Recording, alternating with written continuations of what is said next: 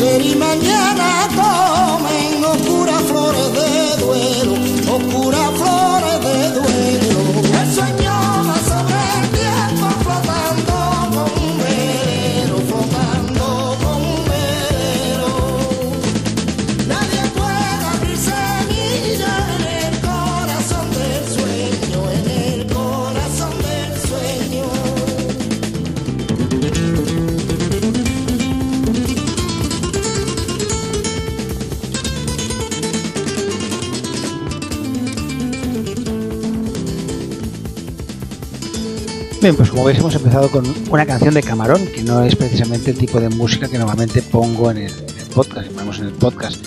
Pero lo cierto es que, bueno, viene a cuento por dos cosas. Primero porque ha habido una persona, que es Ángel Miramontes, que ya sabéis que alguna vez ha colaborado con nosotros, que, bueno, digamos que por Twitter nos tocamos mutuamente los cojones, hablando en plata y con cariño. Y bueno, él me las tira, yo se las tiro y me le he dicho, bueno, va, que canción un poco para empezar. Y me dice, La leyenda del. Y digo, hostia, una de camarón para empezar. Son ganas de complicármelo.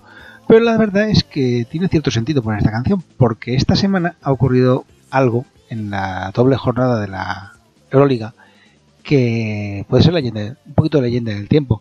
Más que nada porque, más que leyenda sería misterio, porque en Rusia, en Moscú, desaparecieron milagrosamente, sobre todo para el equipo moscovita, 5 segundos del reloj de posesión del equipo de Zalgiris.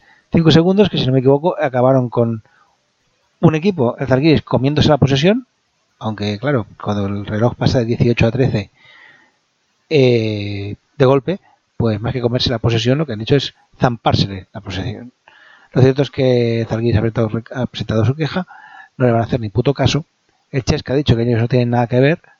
Mm, bueno, tendremos que creérnoslo porque tendremos que creérnoslo pero lo cierto es que, bueno, hay una leyenda, tenemos ya una leyenda del tiempo, un, escándalo del tiempo, un misterio del tiempo que ha pasado en Euroliga. Pero bueno, eso lo comentaremos después, porque ahora, como siempre, vamos a empezar con lo que toca, que es la ACB. Una ACB que, bueno, ha tenido los siguientes resultados si consigo encontrarlos. porque aquí estamos como siempre. Que hay veces que va a encontrar los, los resultados de la ACB, me tengo que volver no loco, sino lo siguiente. La verdad es que, a ver, aquí está. Veamos, pues aquí, aquí lo tenemos. Repasemos los resultados de, esta novena jornada que nos ha dejado algunos marcadores abultados y alguna que otra sorpresa. Por ejemplo, Real Madrid se impuso con mucha facilidad 104-71 del Teco GBC, no había color. Y lo cierto es que como no había color, pues no había color. 104-71 es una paliza en toda regla. El Girobel Basconi se impuso 91-76 a la Herbalife Gran Canaria con, bueno, con, con a los mandos de, del conjunto vasconista. El Café Candelas Ferocan estuvo a punto de ganar al técnico Zaragoza 82-86. El UCAM Murcia se impuso claramente al Mombus Obradoiro 80-58. El Divina Seguros Juventud cayó tras ir ganando, si no recuerdo mal, la media parte, casi 18 puntos o algo así. Y el Café cayendo contra Fuenlabrada por 78 a 88. El San Pablo Burgos cayó en casa ante el Baxi Manresa por 74-82. El Universidad de Tenerife le metió un sobo, un sobo terrible, brutal, inmenso al Valencia Basket Club, 100 a 66, 44 puntos de diferencia. No lo entiendo. A ver, no es que no pueda ganar Iberostar al Valencia, por supuesto que le puede ganar, pero meterle 44 trompos de diferencia me parece una auténtica exageración, una auténtica barbaridad. El Moraván perdió en casa contra el Unicaja por 84-25. Un Unicaja que tiene, está jugando muy divertido, muy muy divertido y muy efectivo. Y el Movistar Estudiantes cayó en casa por 84-101 ante Barça que fue muy superior. La verdad es que el Barça fue muy superior al conjunto del, del Movistar. Si miramos un poquito la clasificación, vemos que está primero ahora el Real Madrid con 8-1, seguido el Barça 8-1, Basconia 7-2, Unicaja 7-2, serían los cuatro cabezas de serie. En quinta posición tenemos el Iberostar Tenerife 6-3, Divina Seguros Juventud y Máxima Resa 5-4, los mismos que Teniconta Zaragoza 5-4, que serían los ocho equipos que ahora mismo estarían metidos en zona de... Bueno, no es cierto.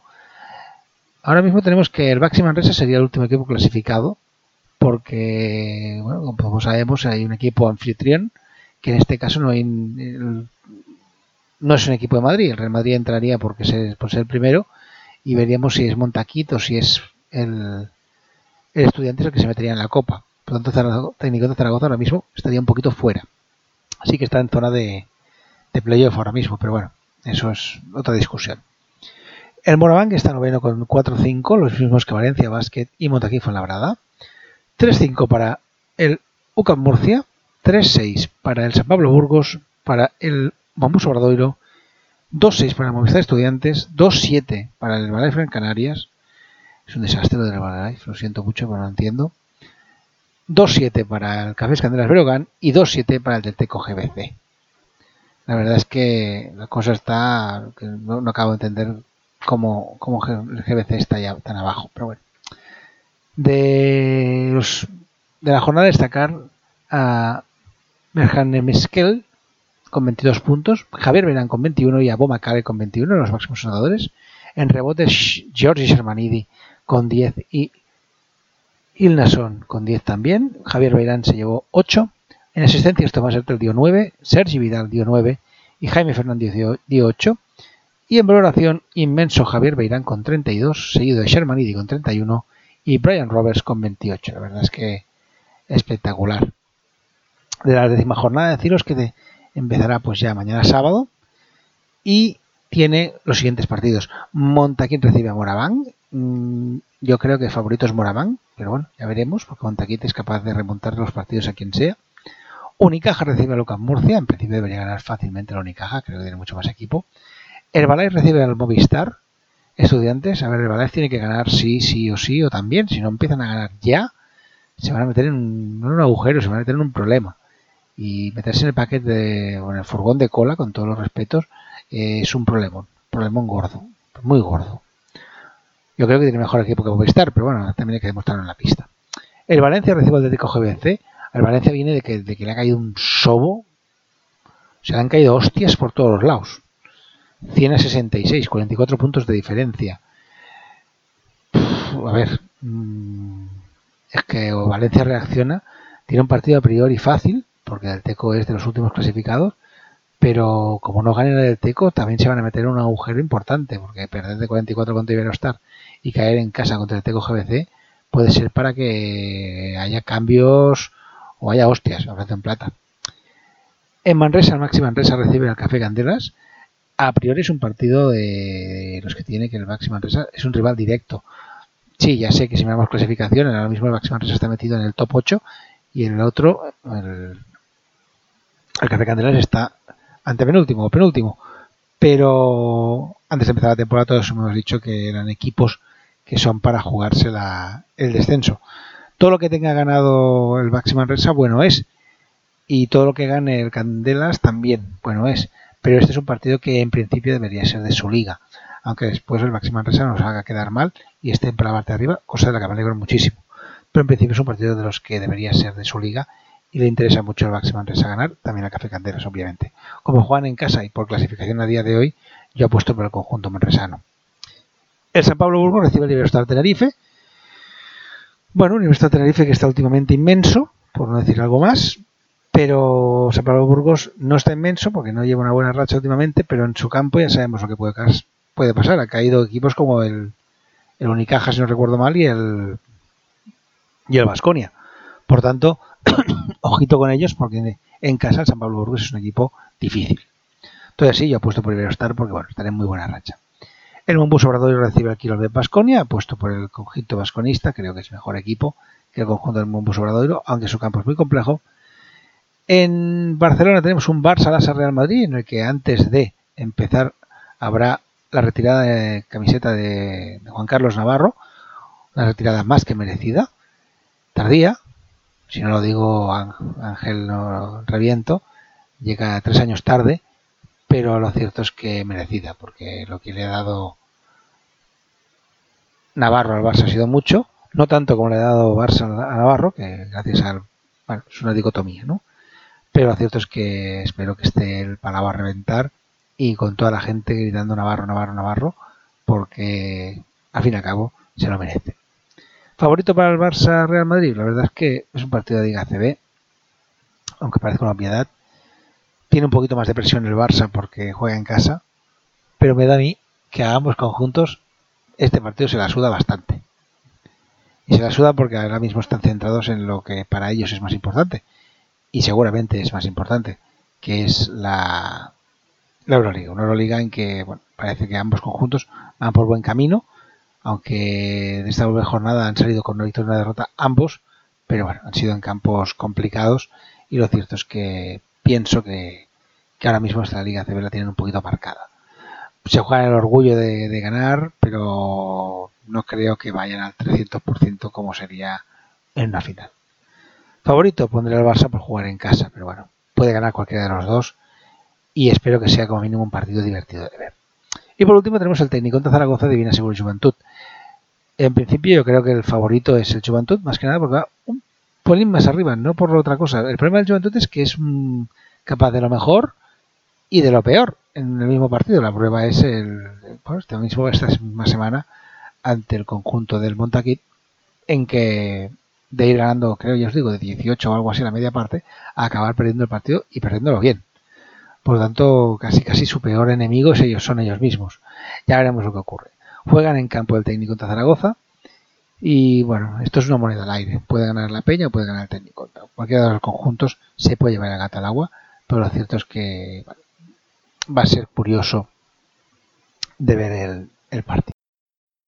De la Liga Endesa de la ACB, más novedades. Parece que volverá Granger, que estaba tocado, pero ya veremos. Ya veremos si, si vuelve. Y poquita cosa más, porque no sabría más qué, más contaros sobre, sobre esta jornada de Liga CB, que ha tenido pues eso, ese resultado que a mí me sorprendió mucho, que es ese 100 a 66, pero aparte del resto creo que dentro de lo, lo que es más o menos normal.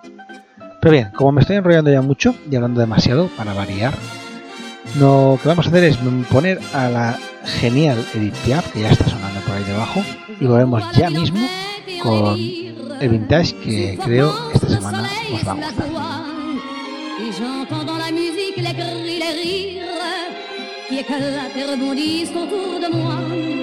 Et perdu parmi ces gens qui me bousculent, étourdi, désemparé, je reste là. Quand soudain je me retourne, il se recule et la foule vient me jeter entre ses bras. Emportés par la foule qui nous traîne, nous entraîne, écrasés l'un contre l'autre, nous ne formons qu'un seul corps. Et le flot sans effort nous pousse enchaîner l'un et l'autre, et nous laisse tous deux épanouis, enivrés et heureux entraînés par la foule qui s'élance et qui danse une folle farandole, nos deux mains restent soudées. Et parfois soulevés, nos deux corps enlacés s'envolent et retombent tous deux épanouis, enivrés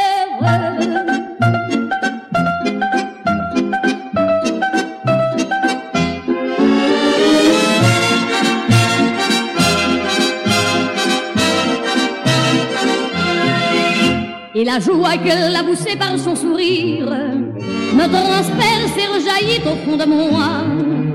Mais soudain, je pousse un cri parmi les rires quand la foule vient l'arracher d'entre mes bras.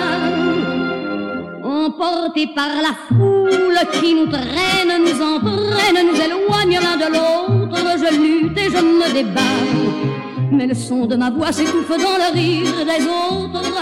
Et je crie de douleur, de fureur et de rage et je pleure. Par la foule qui s'élance et qui danse une folle farandole, je suis au loin.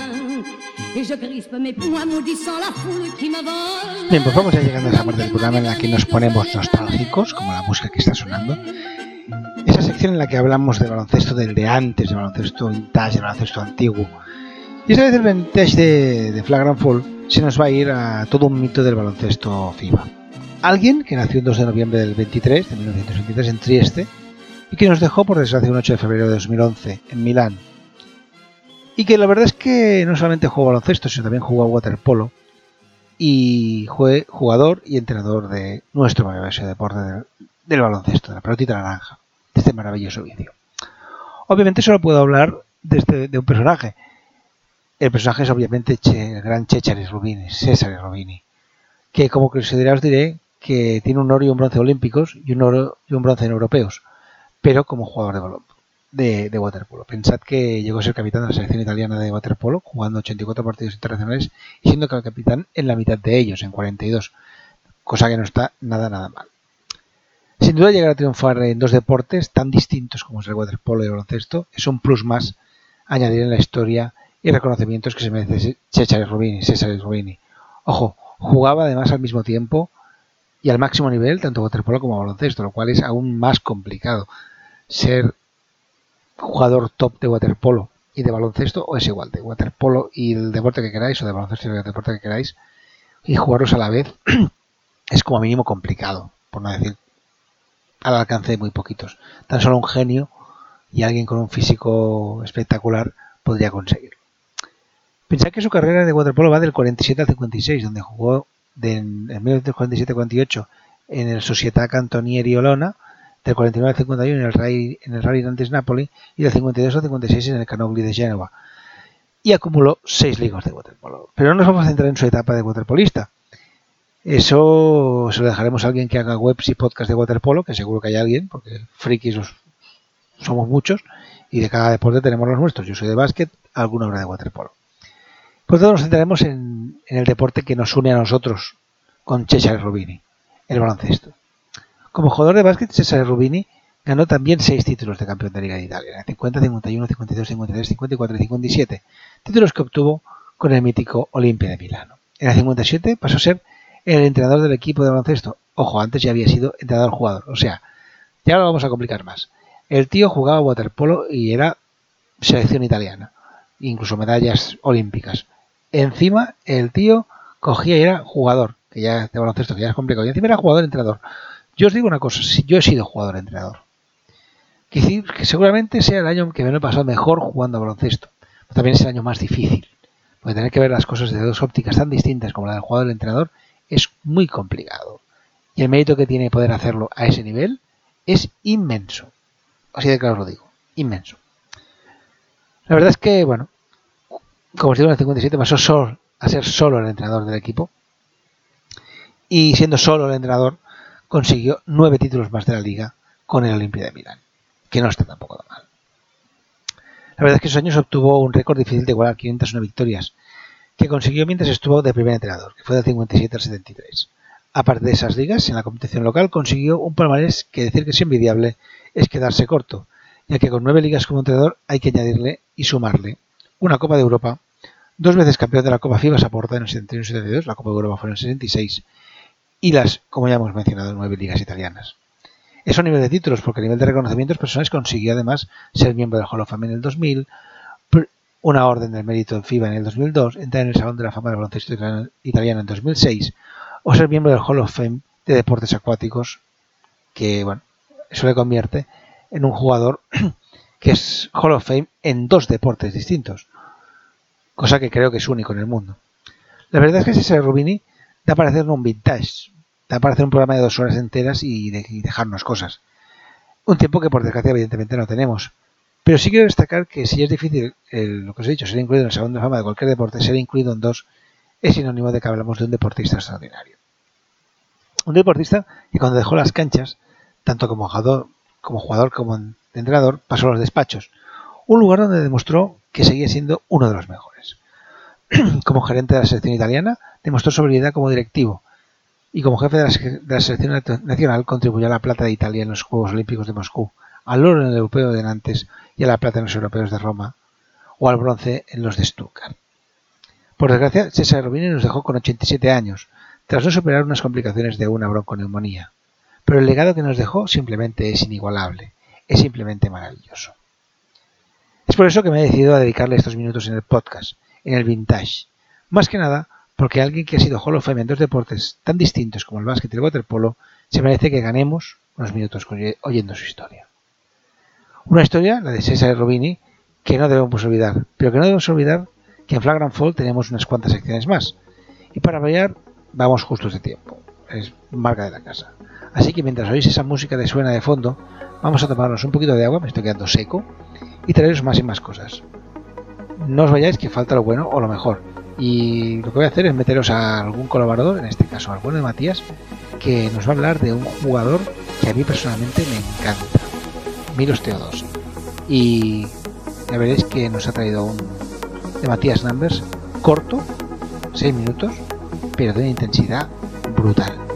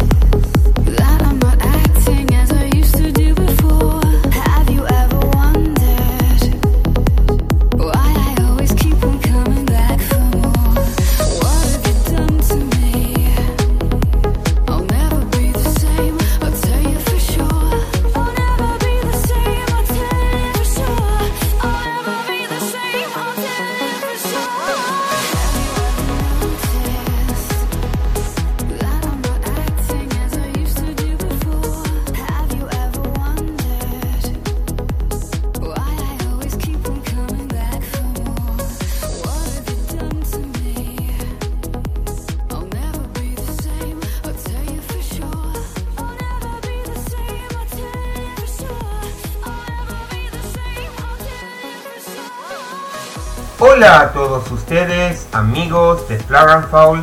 Les habla como todas las semanas Matías Fermat, más conocido como Hoopstats. Y en esta ocasión quería hablarles acerca de Milos Teodosic y la posibilidad de que vuelva a Europa ya sea a mitad de esta temporada o al fin de la misma.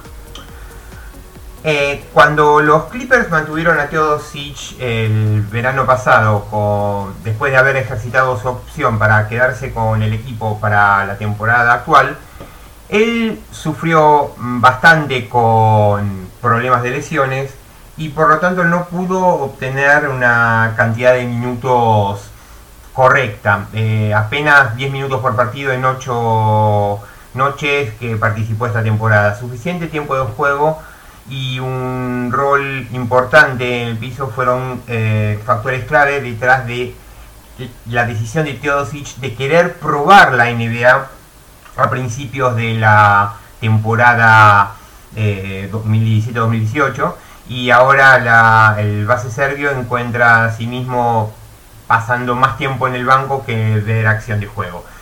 Si efectivamente Teodosic eh, se va del equipo de Los Ángeles y eh, está disponible para eh, proseguir su carrera en Europa, se espera que atraiga mucha atención por los principales equipos de la Euroliga. Antes de que el base serbio eh, haga el salto a la Gran Liga Americana, él tenía una oferta sobre la mesa por CSK para quedarse con el equipo con un contrato muy jugoso de 3 años y 12 millones de dólares. Ese tipo de contrato le haría por lejos el jugador mejor pago en Europa, pero Milos optó por eh, perseguir la oportunidad de, probar cómo es el básquet americano. Teodosic de esta forma se unía a la NBA a los 30 años de edad, firmando con los Clippers en el verano del año pasado. Sí, luego de una década de jugar Euroliga y eh, la Liga Griega y la Liga Rusa. Eh, el base serbio era es, digamos, ampliamente considerado entre la élite, por no decir uno de los mejores jugadores fuera de la NBA, cuando los Clippers lo ficharon y viniendo de una carrera de Europa con numerosas distinciones eh, individuales eh, y de equipo, tanto a nivel club como a nivel internacional. Pero pongámonos un poco en contexto. Teodosic en la temporada pasada en la NBA totalizó eh, 9,5 puntos y 4,6 asistencias en 25,2 minutos de juego, que es una cifra nada eh, despreciable para ser un rookie.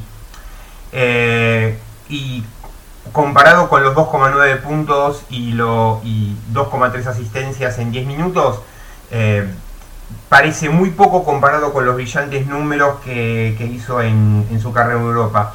Esto en parte también se debe, eh, no creo que haya sido una falta de adaptación, eh, como si que el básquet NBA es indudablemente un juego individual, eh, un juego más proclive al uno contra uno, y el básquet europeo es un básquet más grupal, con un ritmo de juego mucho menos frenético y con la mucha más digamos, por lo menos en la época en la cual Teodosic estaba en activo en Olympiacos en sus primeros años en, CSK, era bastante más eh, de básquet control, bastante más, eh, con bastante más juego en estático. Bueno, eh, vamos a comparar un poquito cuáles fueron las estadísticas de Teodosic a lo largo de, de su carrera en Europa. En cuatro años en la liga griega, Teodosic totalizó 1043 puntos 7,9 de promedio por partido en 132 juegos. 174 de 451 en triples, 38,6 de promedio desde más allá de 6,75 y 441 asistencias, 3,7 eh, por partido. Eh, en sus 6 años en la liga rusa, Teodosic se fue a los 150 partidos, entiéndase, eh, entre la antigua Liga Rusa y la BTV. 1743 puntos, 11,6 por noche. 284 de 687 triples, un excelente 41,3% de más allá de la media luna, con 1,8 triples de promedio. Y 804 asistencias, 5,3 por partido.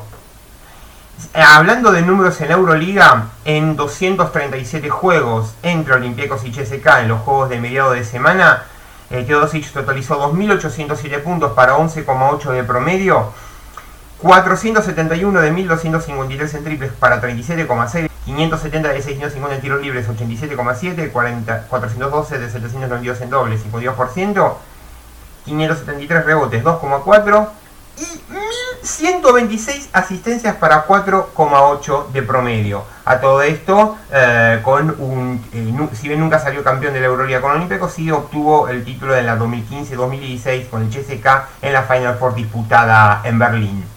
Pensar que hasta hace no mucho tiempo atrás, allá por marzo de este año, eh, solía declarar que Creo que lo mejor es que un jugador europeo venga aquí cuando tiene 23, 24 años, ya que es el momento perfecto porque tiene tiempo para ajustar su juego y también para trabajar en la parte física. Creo que este es el momento adecuado para que los jugadores europeos vengan aquí. Hay muchos jugadores europeos que juegan bien porque finalmente nos dimos cuenta que era necesario cambiar la forma en la que jugamos baloncesto y que también necesitamos trabajar en nuestro cuerpo, en nuestro físico. Antes cuando los chicos europeos venían aquí estábamos delgados pero ahora llegan más fuertes. Estas palabras Teodosic las pronunciaba en marzo, cuando estaba en un buen momento de forma. Se ve que ahora no opina lo mismo. En fin, le dejo la pelota picando. Soy Matías Barbat, más conocido como Hubstats. Me pueden seguir por las redes sociales de Matías Numbers en Twitter, arroba Hubstats, en eh, la página web worldhubstats.com. Será hasta la próxima.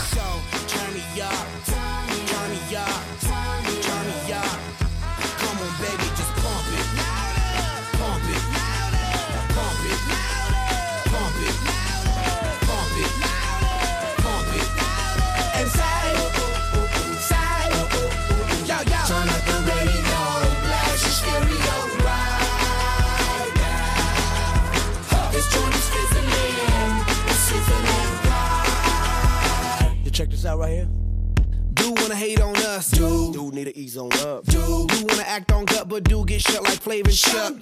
Chick say she ain't down, but chick backstage when we in town. She like men on drum. She wanna hit and run. Yeah, that's the speed, that's what we do, that's who we be. B-L-A-C-K-E-Y-A-D-D to the E, then the A to the S. When we play, you shake your ass. Shake it, shake it, shake it, girl. Make sure you don't break it, girl. Cause we gon' turn it up, turn it up, turn it up, turn it up. Come on, baby, just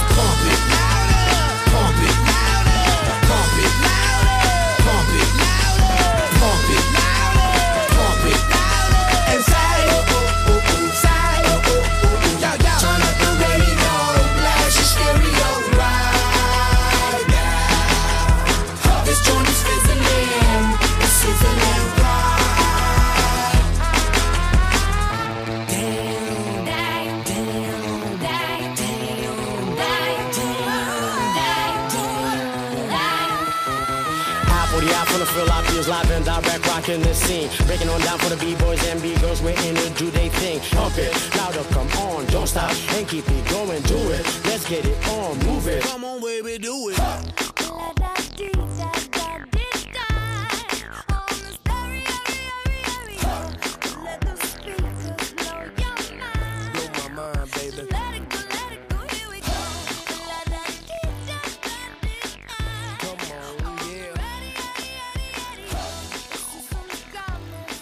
Y tras, que, Matías nos haya contado las maravillas de ese jugador maravilloso que es ese genio que parece que esté siempre dormido, pero que a mí personalmente me encanta, jugador que es capaz de meter el balón en ese sitio imposible, de esa forma imposible.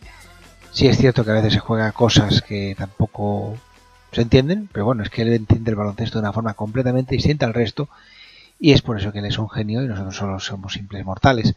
Pero la verdad es que, bueno, tras oír estas maravillas del bueno de, de Minos Teodosic, nos vamos a ir a otro deporte, bueno, otro deporte no, a otro baloncesto también maravilloso.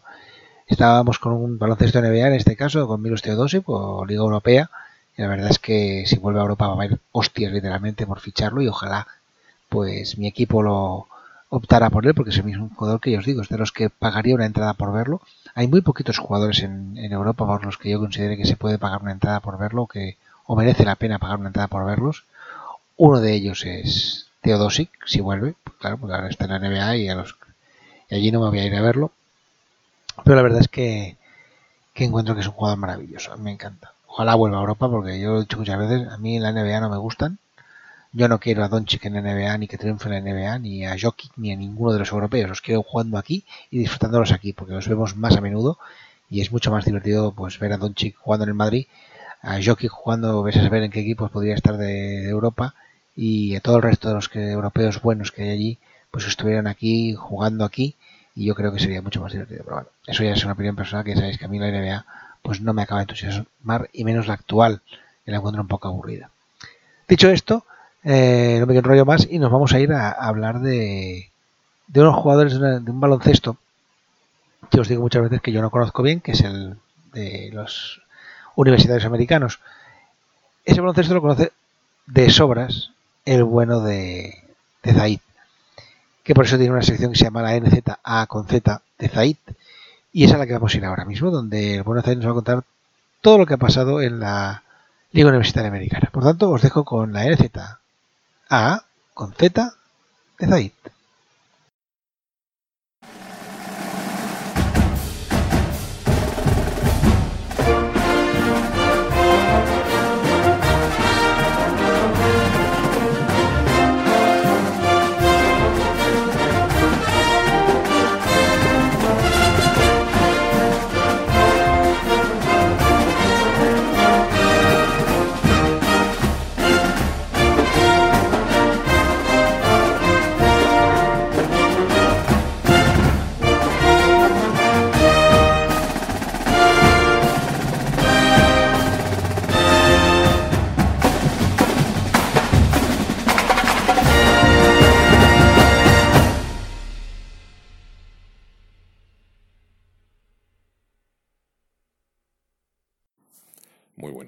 Vamos allá con nuestra ración semanal de, baloncesto universitario. El baloncesto universitario, como, como todo en, en, Estados Unidos en esta semana, pues está mediatizado y, y, afectado por la semana que están viviendo, que es la semana, la semana festiva por antonomasia de Estados Unidos, la semana de acción de gracias, la Feast Week que llaman allí.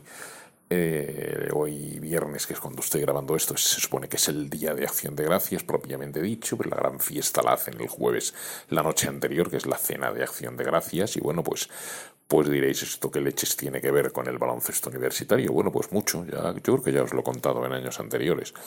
Eh, en esta Feast Week, en esta semana de acción de gracias, es relativamente tradicional que el, que el baloncesto universitario se vaya de paseo por esos mundos de Dios y que se organicen torneos, eh, torneos de cuatro equipos, de ocho equipos, que hacen cuartos de final, semifinales y final, eh, jugándose también del quinto al octavo, de tal manera que se garantiza que, que los ocho equipos juegan tres partidos y hay veces que a lo mejor el, el cuarto clasificado puede salir con una victoria y bueno, puede salir, no, sale de hecho con una victoria y dos derrotas porque pierde pierde dos partidos, obviamente, y gana solo el primero, mientras que a su vez puede haber un equipo que pierda el primero, pero luego gane los otros dos, quede quinto y salga con dos victorias y una derrota. En fin, estas historias eh, típicas del baloncesto universitario. Ha habido varios torneos esta semana, está habiendo varios torneos esta semana, porque, bueno, pues cuando os cuento esto, se está disputando uno bastante famoso, que es el Battle for Atlantis en, en Bahamas, y se está disputando otro, el, el Advocar en, en Orlando, casi en Disney World, el que van dos torneos de los que supongo que, que os contaré algo la semana que viene, porque están todavía en pleno, en pleno funcionamiento, pero bueno, ya hay cosas que se han jugado, ya hay cosas que se han terminado, y entre ellas el, el torneo más famoso de todos estos que se disputan, que es el Maui Invitational, que como probablemente ya sabéis, porque os lo he contado más veces y porque, y porque aunque no os lo hubiera contado yo, lo sabríais, evidentemente se disputa en, en la isla de Maui, en el archipiélago de las Hawái, en un lugar paradisíaco en el que A su vez, eh, la televisión americana, cuando vemos los partidos, no para de recordarnos constantemente a base de imágenes y de vídeos lo paradisíaco que es para que todavía nos dé más rabia ser unos pringaos que estamos, que estamos trabajando y no podemos estar allí. Pero trabajando o estudiando o no haciendo nada, pero vamos, que simplemente no tenemos acceso a, a ese paraíso donde ellos están contándonos los partidos. El Mago Invitational de este año era espectacular en cuanto a cartel y la verdad es que ha respondido por completo a las expectativas. Mago Invitational tenía al que, al que oficialmente desde de empezar el torneo era, según los rankings, el equipo número uno del país, o sea, Duke. Ya os he hablado 200.000 veces de Duke este año y seguiremos haciéndolo. Tenía al que, hasta antes de empezar el torneo, era el número 3 de la nación, Gonzaga. Tenía el número 9, Auburn. Y tenía otros equipos más o menos clásicos como San Diego State, como Arizona, una Arizona muy venida menos, pero, pero, pero Arizona al fin y al cabo, como, como Iowa State, Xavier, que no es tampoco la de estos años pasados, pero sigue siendo un equipo importante. En fin, había un repertorio espectacular para dar y tomar. Los emparejamientos de cuartos de final eran eh, Auburn que ganó Auburn brillantemente en un partido precioso que requirió de una prórroga. Auburn es la Auburn de Bruce Pearl que este año ya iremos hablando de ellos, pero tiene un equipo de lo más interesante. Espero que sobreviva a los tradicionales líos que tienen de fuera de la cancha, pero es un equipo que, que es muy divertido de ver y que tiene un base fantástico pequeñín que se llama Jared Harper, que también os hablaré de él. Eh, como digo, ganó a Xavier en este primer partido con prórroga. Duke se impuso, se impuso con relativa comodidad a, a San Diego State. Eh, Arizona ganó en otro partido muy emocionante a Iowa State, sacando fuerzas de donde no las tiene, en un equipo, ya digo, bastante limitado este año, el de, el de Unson Miller, que a mí, como ya he contado alguna vez, me sigue pareciendo incomprensible que siga dirigiendo a Arizona, no tanto por razones deportivas como por razones extradeportivas. No me voy a enrollar ahora mismo con esta historia, pero ya sabéis todo el lío en el que está envuelta esta, esta universidad. Arizona, como digo, ganó a Iowa State y en el último partido del lunes, en el último partido de, esos cuartos de final, eh, Gonzaga ganó con bastantes más apuros de los previstos a una Illinois que, que no aspira a hacer grandes cosas este año, pero que tiene un equipo interesantísimo y del que ya, y del que ya iremos también comentando. Y luego pues llegaron las semifinales. No me voy a enrollar en los partidos del quinto al octavo, lógicamente, no, no merecéis que os torture con eso. Pero las semifinales pues fueron igual dos partidazos en los que Duke ganó con bastantes apuros a Auburn y, y en el que Gonzaga se impuso también con bastantes apuros a Arizona. Mm, fueron dos semifinales emocionantes, bonitas, estupendas, disputadas pero evidentemente la conclusión final fue que teníamos la final que desde el principio habíamos esperado y que todos queríamos, que era Duke Gonzaga, es decir, la Duke de los Fresma, la Duke de Sion Williamson, de, de Cam Reddish, de R.J. Barrett, por supuesto, de Trey Jones, el hermano de Tayu Jones, contra la Gonzaga de, bueno, del japonés Rui Hachimura, del maravilloso tirador Zach Norvell, de, Brandon Clark, de, de, qué sé yo, de Gispert o del base, o del base Josh Perkins.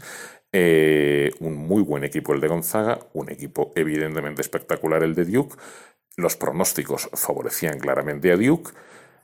Y bueno, pues llegó a la final, se convirtió efectivamente en un partidazo. Gonzaga se puso por delante desde el primer momento, haciendo valer su mayor experiencia y su mayor saber estar sobre la cancha. Duke fue a remolque casi todo el partido, Duke consiguió igualarlo prácticamente al final y cuando casi todos dábamos por hecho que Duke remontaba y que al final se llevaba la victoria, Gonzaga, a pesar de unos fallos en los tiros libres claves, eh, fue capaz de llevarse el gato al agua, de romper todos los pronósticos y de ganar el Maui Invitacional cargándose de un plomazo, cargándose de un plomazo varias cosas. Duke había participado en su historia, esta era su sexta participación en el Maui Invitational y hasta ahora había ganado las cinco anteriores. Duke jamás había perdido en la isla de Maui, jamás había perdido en el archipiélago de las Hawaii. Llevaba cinco participaciones antes de este torneo y llevaba 15-0 evidentemente en victorias derrotas porque había ganado todos los partidos disputados. Evidentemente para ser campeón de este torneo tienes que ganar los tres partidos como es obvio. Evidentemente también ganó los dos primeros de de este año, con lo cual llegaba a esta final con un balance de 17-0 que evidentemente Gonzaga se lo cargó por completo, como se cargó por completo, lo sabremos el lunes cuando hagan el nuevo ranking, el número uno de la nación de Duke. De hecho, es muy probable que el nuevo número uno de la nación, para mí con total merecimiento, sea Gonzaga. ¿Por qué ganó Gonzaga? Pues yo creo que ganó Gonzaga porque porque a la hora de la verdad su toma de decisiones es mejor que la de Duke, porque no deja de ser cierto que, que los chavales de Duke son muy buenos, pero no dejan de ser chavales, que llevan 15 días prácticamente jugando a este nivel de baloncesto universitario y que no tienen un pozo de veteranía que sí tiene Gonzaga, es decir, tíos como el Brandon Clark que mencionaba antes, como Zach Norvell, como el Base Perkins o como Rui Hachimura, están ya muy currados, es decir, ya llevan, ya llevan tres años, cuatro años en la universidad, alguno incluso es eh, grad transfer, transfer de estos graduados que vienen de otra universidad después de haber acabado y lleva, y lleva incluso más tiempo. Entonces, eh, hay un pozo ahí de experiencia. A estos niveles también se puede hablar de experiencia, evidentemente, y es muy diferente tener 20, 21, 22 años que tener 18 o 19 y, es muy diferente llevar ya partidos y finales, que algunos incluso jugaron la final universitaria de hace, de hace año y de hace año y medio contra North Carolina en 2017. Es muy diferente haber pasado por eso que, llevar eso 15 días en la universidad. Eh, Duke, a mi juicio, fue un prodigio de toma de decisiones, de pésima toma de decisiones, quería decir, en los minutos finales. Consiguió igualar, como digo, el el partido y a partir de ahí prácticamente todo, todo se lo jugó RJ Barrett, que es muy bueno, pero se lo tiene muy creído y es muy chupón y no se da cuenta que tiene jugadores extraordinarios a su alrededor. En esos últimos instantes ya digo que casi todo se lo jugó él y alguien tan explosivo, y como ya hablaremos 200.000 veces de él como Zion Williamson apenas salió la bola, alguien con tan buenísima mano, que a mí es un jugador que me encanta, como Cam Reddish, Tampoco olió prácticamente la bola, ni siquiera el base Trey Jones olió demasiado la bola en esos instantes. RJ Barrett se empeñó en jugárselo todo y RJ Barrett la, la cagó, iba a decir, y lo digo, por, por, jugarse, por jugarse lo que debía y lo que no, se encebolló y bueno, consiguió cargarse la remontada de Duke a pesar de que, mm, de que Gonzaga hizo lo posible por mantener a Duke en el partido, porque por ejemplo la estrella principal de Gonzaga, que como he dicho muchas veces es el japonés Rui Hachimura, falló cuatro tiros libres que habrían sido decisivos que habrían sacado antes de Duke del partido, pero esos cuatro tiros libres fallados permitieron que Duke continuara en el partido hasta el último segundo. Fue un partido precioso, aunque el final quizá fue un poco descolorido por estos fallos que estoy contando, pero fue un partido maravilloso, ganó Gonzaga 89 y 87, si podéis verlo, si podéis pillarlo por ahí, descargarlo, etcétera, hacedlo sin ninguna duda porque os va a merecer la pena. Y bueno, seguiremos hablando por supuesto de Gonzaga y de Duke y de ese Rui Hachimura que aunque le haya puesto el énfasis en los cuatro tiros libres fallados, pero hizo un partidazo, es un jugador que es una auténtica delicia. Quizá le falte para mi gusto un puntito de carácter y de mala leche, pero, pero bueno, tiene unas cualidades tremendas. Le falta también quizá tiro exterior, tiro de lejos, pero desde 3, 4, 5 metros, a pesar de los fallos en los tiros libres, es casi infalible. Tiene buen juego al poste, a pesar de ser un, un 2-3, un 3-4 si quieres, pero más 3 que ninguna otra cosa. Tiene un buen juego al poste. Es un magnífico pasador, es un jugador muy, muy completo y, y nos vamos a hartar de hablar de Rui Hachimura este año, como, como ya os he dicho. Gonzaga ganó este torneo y bueno, pues ha habido otros torneos de menos postín y de menos prestigio que este, pero quiero hablar de, mm, vamos a hablar antes de irme, de otros tres equipos. Quiero hablar de Michigan. Michigan, que ya os conté la semana pasada que pegó un puñetazo en la mesa tremendo, en la mesa de Villanova, ganando en lo que era la repetición de la final del año pasado, ganando, ganando de paliza, ganando como de 30 puntos, o llegó a ir ganando de 30 puntos en cancha de, de los Wildcats de Villanova y que sigue con esa racha y ganó un torneo que se disputó en Connecticut en el que se impuso en el que se impuso en la final a Providence. Un partido un partido que se preveía igualado porque Providence ha perdido jugadores fundamentales pero tiene un equipo de lo más interesante con un jugador muy bueno que se llama Alfa Diallo pero, pero Michigan, Michigan está intratable, al menos en este comienzo de la temporada. Michigan también ha perdido cosas. Ya os conté que, evidentemente, el alemán Moritz Wagner o el, o el tirador Mohamed Ali Abdul Rahman ya no están en Michigan, obviamente, por una mera cuestión de que se, de que se graduaron.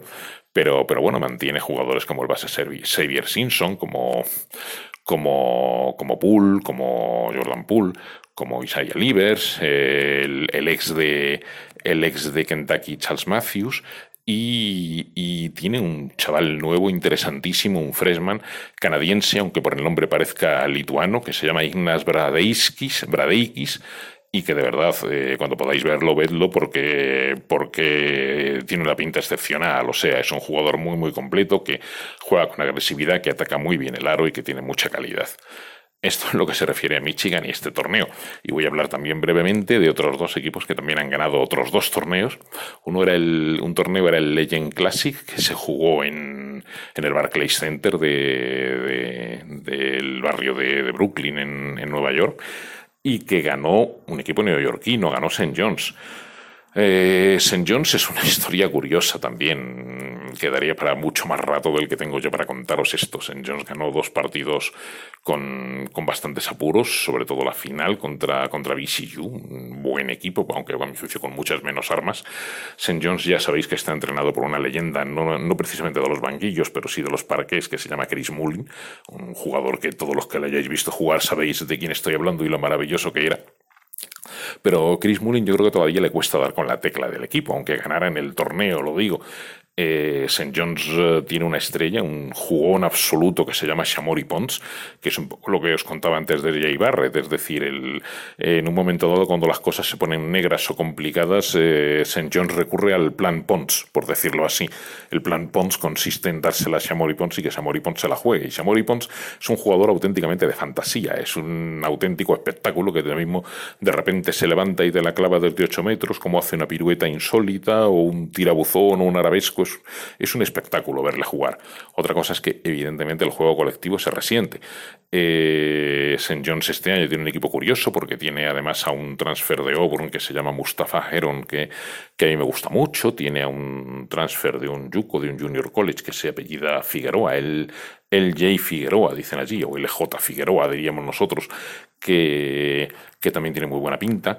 Y a mí me parece un equipo que, que, tiene calidad de sobra para jugando bien, no pasar los apuros que pasó para ganar este torneo. Pero bueno, ya iremos viendo cómo evoluciona, porque a mí todavía Chris Mullin, que me pareció maravilloso como jugador, me tiene que demostrar que también es maravilloso como entrenador. Mimbres tiene para ello y de momento le va bien, porque están ganando, pero vamos, que, que veremos a ver cómo le va luego cuando empiece lo duro de la Vigist y todo esto. Y bueno, por último termino con otro torneo que ha sido el Hall of Fame Classic, creo que se llamaba, y en el que se impuso, en el que se impuso un equipo que, del que yo este año esperaba muy poquito y que sin embargo de momento lo está haciendo muy bien, que es Texas Tech.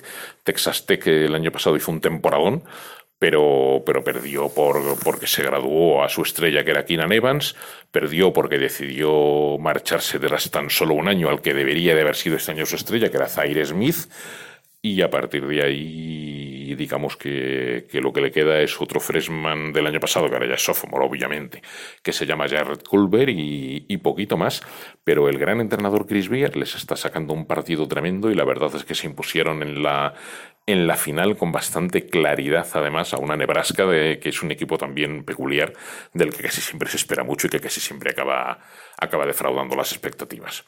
Esto es más o menos lo que os quería contar esta, esta semana. Ya digo, quedaros sobre todo después de todo este rollo con el, con el Gonzaga Duke, con la sorprendente, aunque no tanto victoria de Gonzaga. Evidentemente, creo que a Duke esa derrota ante Gonzaga le va a venir francamente bien, porque creo, yo, creo que la semana pasada ya os hablaba de cierta autocomplacencia, autocomplacencia, qué difícil, de que, de que bueno, de que les encanta haberse conocido y de que van muy desobrados por la vida y creo que, que esto a lo mejor les servirá para ponerse el mono de trabajo para saber que aquí no te vale con hacerlo bonito y con hacerlo espectacular en ataque, sino que también tienes que defender para currar atrás, flexionar la rodilla, bajar el culo y, defender un poquito, porque ya digo, a Duke le hicieron, me parece que fueron 47 puntos al descanso y 89 al final, un muy buen equipo como Gonzaga y un equipo como Duke que, que está hecho casi todo a base de freshman, pues tiene que, tiene que trabajar un poquito atrás y ponerse el mono si quiere que no le pase esto bastantes más veces como le puede pasar, sobre todo cuando empiece la temporada regular de la, de la ACC, de su, de su conferencia.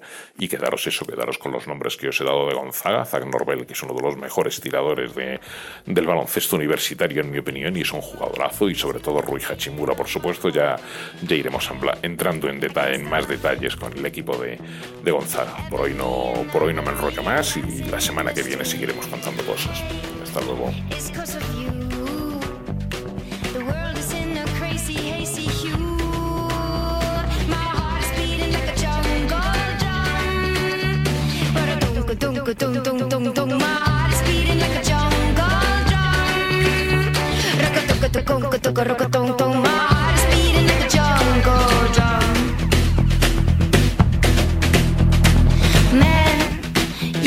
Burning. I'm the moment between the striking and the fire.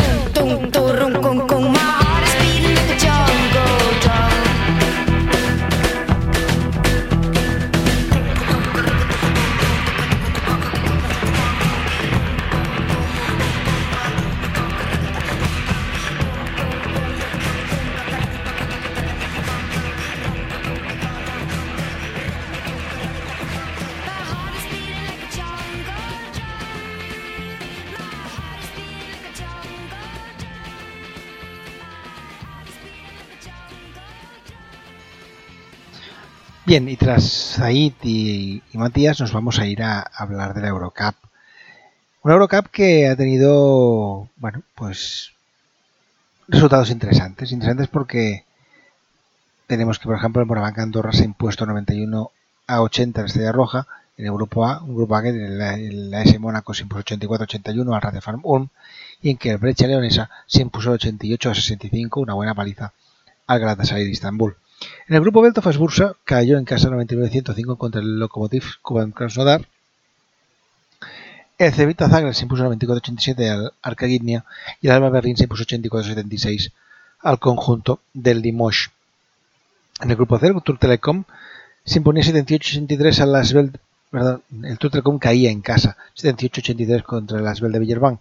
El Zenit de San Petersburgo caía en casa 99-102 contra el Dolomiti Energía Trento y el Partizan Nice de Belgrado caía en casa 61-69 ante el Valencia Basket. En el grupo D, por último, el Fraport Skylines Frankfurt se imponía 65-63 al Ritus Vilnius. El Fiat Turín caía 72-82 contra el Unis Kazán y el Unicaja de Málaga en un partido que tuvieron que revisar un poquito el, el- acta porque no estaba bien hecha y se habían dejado puntos, sino muy errado. Se impuso por 111-76 al conjunto del Normar Bar. Si miramos la próxima jornada, la jornada número 9, veremos que tiene los siguientes partidos. En el grupo A, el Radioform Ulm se, enfrentará al Bonabanc Andorra, esperemos que Andorra se lleve la victoria. El Estrella Roja de Belgrado se enfrenta al Germani Brescia Leonesa y el AS Monaco al al Galatasaray de Istanbul. En el grupo B, el Tofas Bursa juega contra el Limoges, Alca Guinea contra el Berlín y Lokomotiv Kuban Krasnodar contra el Cedevita Zagreb. Grupo C, el Asbel de Villerban recibe al Partisanis de Belgrado, el Valencia Basket recibe al Zenit de San Petersburgo. Este puede ser un muy buen partido, porque son dos buenos conjuntos, aunque Valencia últimamente está un poco horrendo, todo se ha dicho. Y el Tour Telecom Ankara recibe al Dolomite Energía Trento. Y por último, el Fiat Turín recibe al Ritus Vilnius, el al Unicaja, muy buen partido, y el Mornar Bar al Frankfurt Skylines Frankfurt. Si miramos cómo está la clasificación, veremos que en el grupo A ya tenemos clasificado al Mónaco con 6-1, a punto de clasificarse con un poco de suerte el Morabanc Andorra, que está 5-3, 4-4 para el Estrella Roja, 3-5 para el Germani Brescia, los mismos que para el Galatasaray, y 2, perdón, y 3-5 también para el conjunto del Red de Farm. Está otra cosa muy igualada, pero bueno, el Morabanc si gana ya estaría prácticamente clasificado, si no clasificado ya del todo. En el grupo B, clasificados ya tres equipos: Lokomotiv Kuban Krasnodar con 7-1, Alba Berlín con 6-2 y Cevita Zagreb con 5-3. Está el Tofas Bursa con 3-5, el Limos con 2-6 y el Ar- Arca Gdynia con 1-7. En el grupo C, Valencia Basket está primero con 6-2, los mismos que Asbel de Villerman y ambos clasificados. El Zenit San Petersburgo está 4-4, 3-5 para el Tour Telecom Ankara, los mismos que para el Dolomite Energía de Trento y cierra clasificación el Partizan de Belgrado con 2-6. Y por último, en el grupo D, tres conjuntos clasificados. Unicaja que está primero con 7-1, los- con los mismos, bueno, los mismos partidos ganados y perdidos que el, que el Kazán. El Fraport Skyliners Frankfurt con 5-3.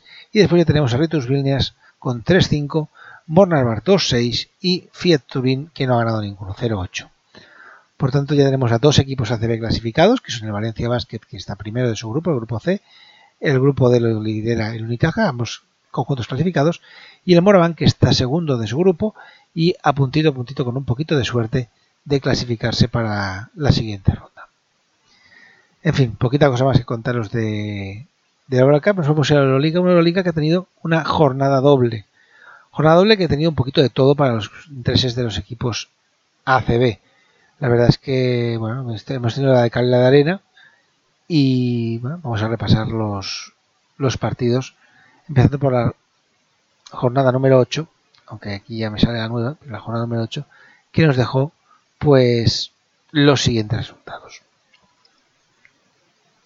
Si miramos, vemos que el Anadolu F se impuso 90-77 al Maccabi Fox Tel Aviv, el Fenerbahce se imponía 100-79 al Rufasaka, el Bayern de Múnich caía en casa 62-72 ante Olympiacos, el Real Madrid se imponía 89-76 al Valencia Gran Canaria, el Kimki se imponía 85-69 al Budugnos Boli el Chesca de Moscú ganaba 99-97 al Zalgiris Kaunas, con eso que hemos comentado de, del tiempo, que se comieron 5 segundos de forma milagrosa, milagrosa para el conjunto del Chesca, lo que se ha dicho, no creo que le haga falta este tipo de cosas para ganar partidos.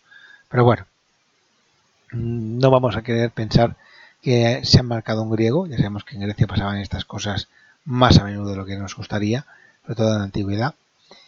Y bueno, esperamos que solo sea un, un error o humano o bien de técnico, pero que solo sea eso, que no fuera nada con atención. Perdonad. Pero como os digo, Chesca al final 99 a 97, Zalgiris protestando y no van a hacer ni puto caso. En Atenas el PAO se imponía 76-70 al fútbol convencional en un partido malo, malo de, malo de solemnidad, un partido trabado, un partido difícil, un partido complicado, y al final se lo llevó el PAO porque fue ligeramente mejor que el Barça, un Barça que estuvo muy negado en, todo, y aún así tuvo posibilidades de ganar en un campo tan difícil. Y por último, el Manchester Olimpia de Milán se impuso 93-90 contra el Kielbet Basconia en un partido que pudo ganar Vasconia, pero no, no consiguió el, el ansiado triunfo. Si miramos la jornada que se acaba de disputar hoy mismo y que ha tenido ya están resueltos los partidos, nos encontramos que el de Rufasaka cayó en casa 88 a 93 contra el Anadolu Efes, un Anadolu que comparado con el año pasado creo que lleva las mismas victorias ya que el año pasado y aún quedan 20 jornadas o algo así, una barbaridad. El Olympiacos se imponía al Madrid por 88-83. Jugar en el Pireo, en el, pabellón de las dos mentiras, en el pabellón de la paz y la amistad, pues es muy difícil. Ganar allí es muy difícil. O ganas de 20 o no ganas. Y obviamente en un partido que fue más o menos ajustado, pues el Madrid no ganó porque nadie gana al Olympiacos en un partido ajustado. Porque, bueno, a ver, sobre todo en su campo, es muy, muy complicado. Y bueno, se llevó la victoria al Olympiacos, pero no creo que el Madrid se tenga que preocupar en exceso. El Maccabi caía en casa por 70-74 del Fenerbahce, que gana sus partidos un poquito puntos, pero los gana todos. El Herbalife ha caído 74-89 contra el Bayern de Múnich. Yo creo que es preocupante lo del Herbalife, muy preocupante. Yo creo que, a ver, al Bayern de Múnich tenían que haberle competido más. No digo ganarle, pero sí competido más. 74-89, 15 puntos, son muchos puntos de distancia. El Zalgiris ha caído en casa 83-84 contra el Kimki. Ya dijimos que el Kimki es un equipo que, Está abajo, pero tiene más equipo de lo que parece. Y han recuperado a Sepp, que se marca un partidazo. El Quilomé Vasconia se ha puesto 86 a 77 al Pau. La verdad es que bueno, Pau venía de ganar al Barça y, la verdad es que el conjunto de, de Perasoy venía de perder contra, contra Milán. Pero la verdad es que él se ha sido un buen partido, se han llevado un partido, el trocito que he visto con claridad, dominando el juego y bueno, si juegan con ese estilo y esa manera, pues no tendrán problemas o no deberían tener problemas para acabar colándose en, la, en el top 8. El Budugnos Putorica ha pegado el sorpresón, pero sorpresón es sorpresón. Ha ganado de 1 al Chesca. Ha habido un tiro final de Edwin Jackson, que ha hecho un agua como una casa, pero ha pillado el rebote no sé quién del, del conjunto de, de Puerto La ha metido y se han llevado la victoria por 93 a 92 sorpresa mayúscula porque bueno, Puerto pintaba como el conjunto más cenicienta de todos y Chesca es uno de los cocos de la competición. Yo siempre digo que hay dos cocos y un tercero. Para mí el coco más grande son el Chesca y el Fenerbahce y después sigue el Madrid. Y lo cierto es que cepillarse el Chesca pues tiene mucho, mucho mérito. Y por último, en un partido que se ha acabado hace muy poquito, bueno, lo mismo que el, que el del Budugnos, el Barcelona se ha impuesto con claridad por 90-80. Bueno, claridad, se ha puesto 90-80 al, al, Armani Jeans de bueno, AX Armani Exchange Olimpia de Milán. En un partido que el Barça llegaba a ganar de 20 puntos y en que ya veremos si al final de la competición esa diferencia de puntos es suficiente para conseguir clasificarse a lo que le interesa al Barça. Creo que se podría haber ganado de más, de bastantes más, pero bueno, al final ese James contra el mundo y la aparición de Minskas, que ha estado más frío que un temporal todo el partido, pues ha ajustado un poquito ese marcador que ha llegado a ser, ya os digo, de 20 puntos. Pero la verdad es que servidor no acaba de entender cómo hemos acabado solamente ganando de 10 porque pienso que hemos jugado mucho mejor que el, conjunto del, del Armari. Si miramos clasificación, tras esta doble jornada vemos que el Real Madrid, bueno, no, queda ningún conjunto invicto, tanto Real Madrid como Fenerbahce como Chesca ya han perdido un partido, cosa que creo que está bien, está muy bien. Y bueno, están Real Madrid, Fenerbahce y Chesca en ese orden, primero, segundo y tercero. Cuarto está el ganador UEFES con 7 victorias y 2 derrotas. Quinto está el Armani Exchange Olimpia Milán con 6-3. Sexto el Barça 6-3. Pau está séptimo con 5-4, los mismos que Olympiacos, que es el octavo clasificado. Con 4-5 tenemos al Bayern de Múnich. Con 3-6 tenemos a Zalgiris Kaunas y Kirovet Basconia y Kinky de Moscú, perdón. Con 2-7 tenemos a Budugnos y Herbalife. Y con una sola victoria tenemos a Maccabi Fox Tel Aviv y Darufasaka, que se han convertido en las dos cenicientas de la competición. La verdad es que el Budugnos me sorprende, me sorprende, pero me, encanta que haya ganado, porque, bueno, señal de que esta competición cualquiera puede ganar a cualquiera, y eso es muy bueno.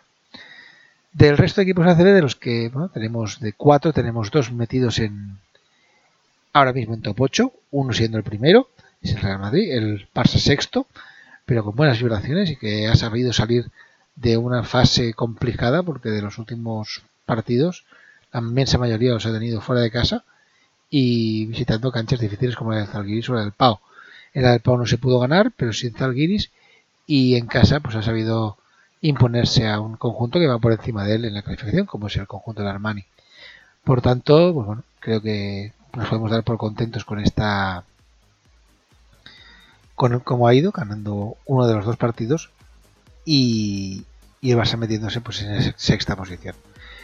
Vasconia, pues bueno, tiene que espabilar, tiene que empezar a hacer cosas, tiene que empezar a ganar partidos, ha ganado uno y bueno, tiene esa octava plaza a dos victorias. Queda mucho por jugar y dos victorias pueden ser mucho pueden ser poco, todo depende. Pero la verdad es que pienso que tiene equipo suficiente para meterse en el top 8. Ya veremos si lo consigue o no lo consigue. Y después el Herbalife, a ver, yo creo casi casi que esta temporada la Euroliga para es un premio, meterse donde se mete además es un premio igualmente. Y quizás lo que deberían hacer es espabilar un poquito en Euroliga, perdón, en Euroliga no, en, en la Liga CB, donde no van nada, pero nada, nada. En fin, no me quiero enrollar más, os dejo con, con este poquito de música que va sonando y venimos ya en nada con esa maravilla que es el personaje misterioso que tocará descubrir quién era de la semana pasada y quién es el de esta semana. Ya aviso, esta semana es muy sencillo.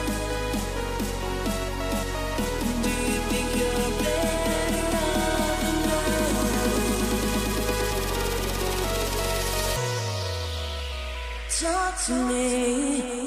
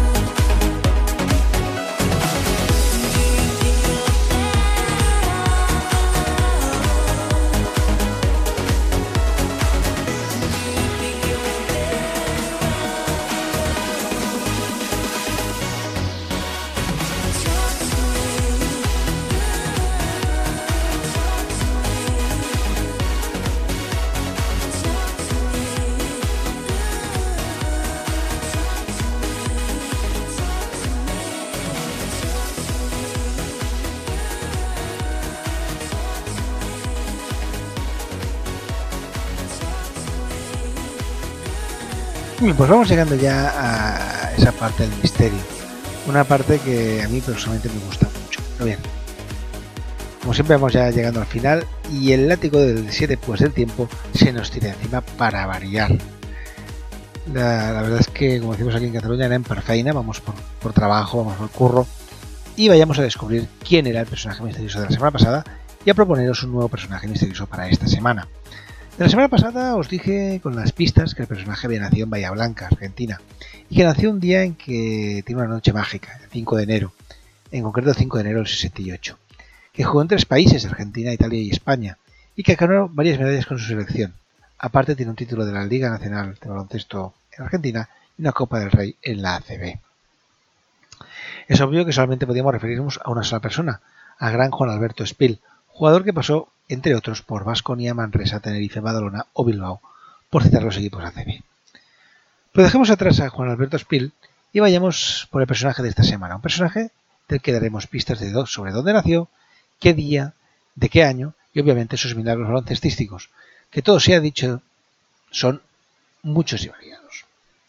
Empecemos por su lugar de nacimiento, una ciudad que está bañada por, el río, por un río que tiene 254 kilómetros de largo, un río que nace en los montes Poyana Ruska, en los Cárpatos, y que es, una, que es un afluente del Tisza.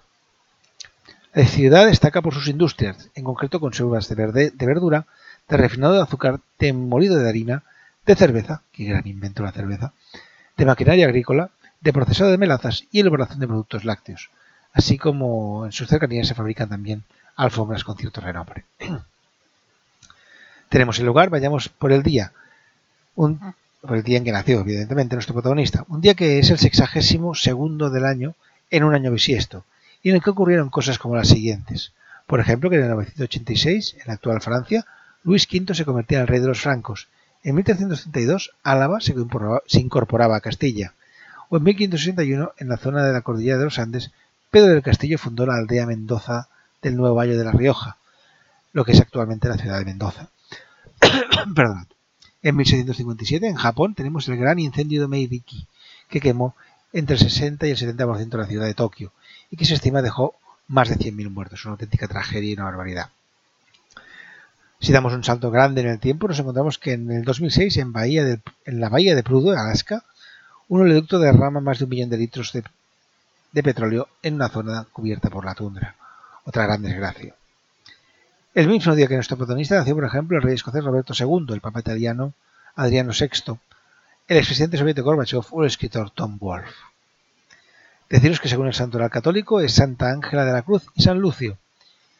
Y bueno, como ya tenemos el día, pues vayamos por el año. Un año que según el horóscopo chino era bajo el signo del búfalo y que empezó en lunes. El día 1 de enero, Reino Unido, la República de Irlanda y Dinamarca ingresaron en la Comunidad Económica Europea. Ahora parece que con el Brexit Reino Unido se va a salir de la Comunidad Europea, pero bueno, en ese momento entraban. El 3 de abril en Nueva York, el inventor Martin Cooper de la empresa Motorola realizó la primera llamada desde un teléfono móvil. Ahora se puede hacer de todo con el móvil. Antes solamente se podía llamar, era una cosa muy curiosa. Para eso se usaban los teléfonos, para llamar. No como ahora que los usamos para cualquier cosa. Yo el primero, ¿eh? Y un día después se inauguraron las Torres Gemelas, que luego serían destruidas en el terrible ataque terrorista del 11 de septiembre de 2001. El 25 de mayo de ese año, Mike Oldfield sacaba su disco Tubular Bells, y en Grecia, el 1 de junio, una junta militar abolía la monarquía y proclamaba la república. Si miramos quién nació ese año, encontramos que nació el boxeador Félix Tito Trinidad, la actriz de cine para adultos Diamond Fox, con muchas X, Fox con muchas X, los exjugadores de baloncesto Jalen Rose o Jason Kidd, o la precisa modelo Heidi Klum. La verdad es que Heidi Klum la encontró siempre una mujer guapísima. Ese año en la URSS lanzaba la sonda Marnik 6 a Marte y Estados Unidos para hacer la competencia sacaba la Mariner 10. Ya tenemos lugar, tenemos día y tenemos año. Tocan milagros. Para empezar os diré que ha jugado a baloncesto en cuatro países distintos, todos ellos bañados por el mar Mediterráneo que a nivel de selección ha jugado con, un, con su país tanto a nivel junior como absoluto, promediando a nivel junior 8,8 puntos por encuentro. A nivel senior sus números son bastante mejores, 11,8, 3,8, bueno, 11,8 puntos, 3,8 rebotes y 2,3 asistencias. Con su selección acumula dos oros en mundiales, tres oros y un bronce en europeos y una plata en los Juegos Olímpicos de verano. A nivel de club, su palmarés es impresionante, habiendo levantado tres veces la Euroliga y una la Recopa de Europa eso hay que sumar seis ligas y dos copas. A nivel individual, sus premios y nominaciones son numerosos y, por ejemplo, tiene que fue elegido en el quinteto ideal de la Euroliga, elegido en el quinteto ideal del Eurobasket de París, MVP en dos Final Fours, dos veces máximo anotador de una Final Four, MVP de la Euroliga, tres veces mejor en el mejor equipo de la Euroliga, tres veces FIBA, FIBA Eurostar. Como veis, un auténtico suplicio para sus rivales, a los que azotaba y les descarnaba el aro a base de puntos, puntos y más puntos. Pensemos que en Eurocup promedió 14,2 puntos, 4,8 rebotes, 1,7 robos y 2,3 asistencias. Números que en la mejor competición europea se, se fueron hasta unos increíbles y espectaculares 16,1 puntos, 4,5 rebotes, 0,9 robos y 2 asistencias. La verdad es que tenerlo de rival era un flagelo maravilloso, algo que imagino debe ser parecido al placer morboso que siente un masoquista cuando le azotan con un látigo o una fusta. Una fusta que sabes que te causará dolor, pero a la vez placer. Y lo cierto es que los movimientos de nuestro protagonista de hoy, dolor, causaban. Lo causaban en forma de puntos. Y mucho dolor. Pero era un placer estético ver cómo los hacía, de qué forma los hacía y con qué estilo lo hacía. La verdad es que ver, jugar a este personaje provocaba un placer inmenso. En fin, no me enrollo más, os dejo con música y volvemos ahora mismo para acabar, ir acabando ya.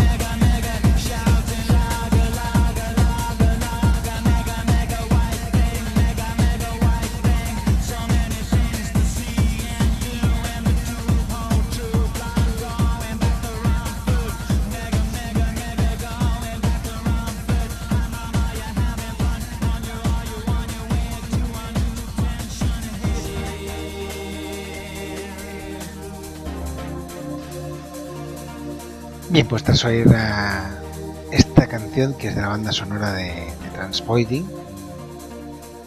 la verdad es que es un, un pedazo de tema, a mí me gusta mucho.